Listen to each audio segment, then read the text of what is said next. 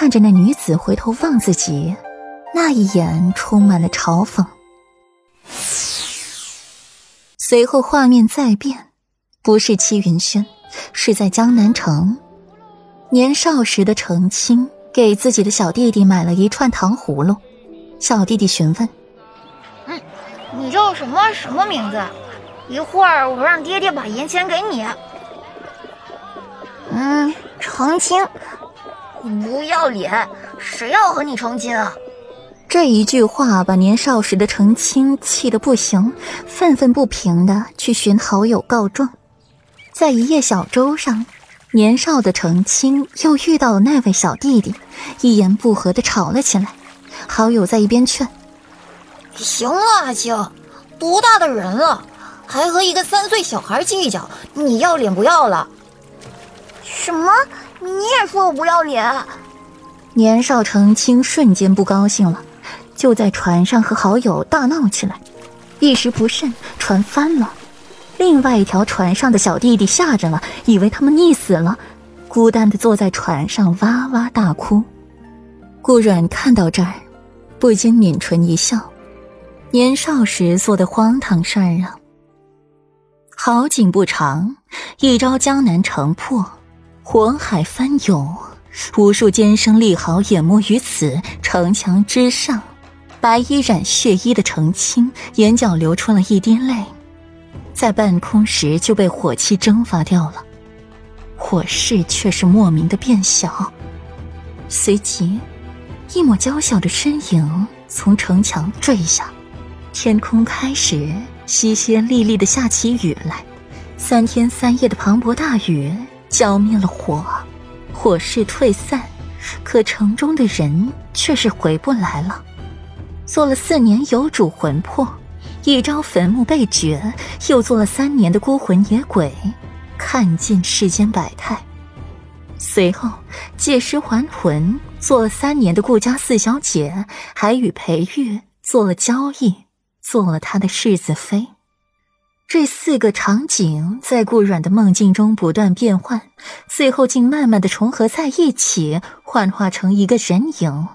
那人伸出了手，放在了顾阮跟前。声音空灵如仙，青青，随师傅走吧。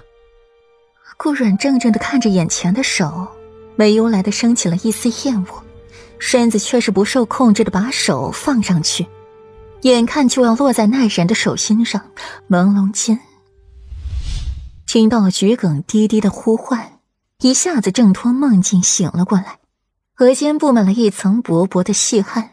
头发微微凌乱，锦衣被汗水打湿，后背上一片水渍。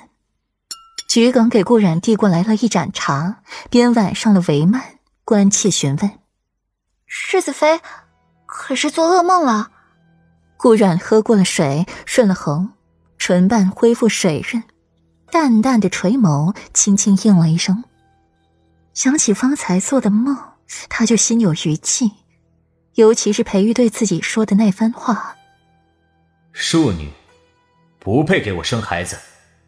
和裴玉同别的女子站在一起，怀里还抱着一个五岁小儿，想到这一些画面，顾阮就觉得痛彻心扉，牙齿紧紧的咬着下唇，咬出了血珠才松开。世子去哪儿了？回世子妃，世子爷今日午时便入宫了。现在还未回，桔梗低眉顺眼的伺候着顾阮起身。现在有时了，可是需要传膳。我去沐浴。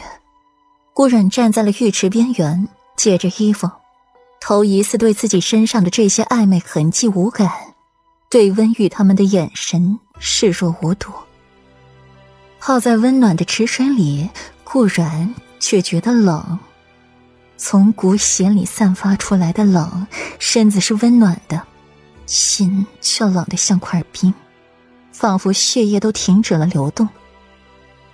想着刚才做的梦，顾阮轻轻扭过头，眸光落在了那颗碧玉珠子上，眼里闪过了几分复杂，最后坚定的在心底默念：“我不会让那样的事情发生。”沐浴过后。顾阮才慢慢的用了膳，外面风雪太大，出不去。顾然也就靠坐在外室的罗汉床，身上盖了毯子，翻看医书。这些年荒废了武艺，却不能再荒废医术了。看的都是一些民间的疑难杂症，其中有一页甚是有趣，讲的是蛊毒。有一种蛊，名炎蛊。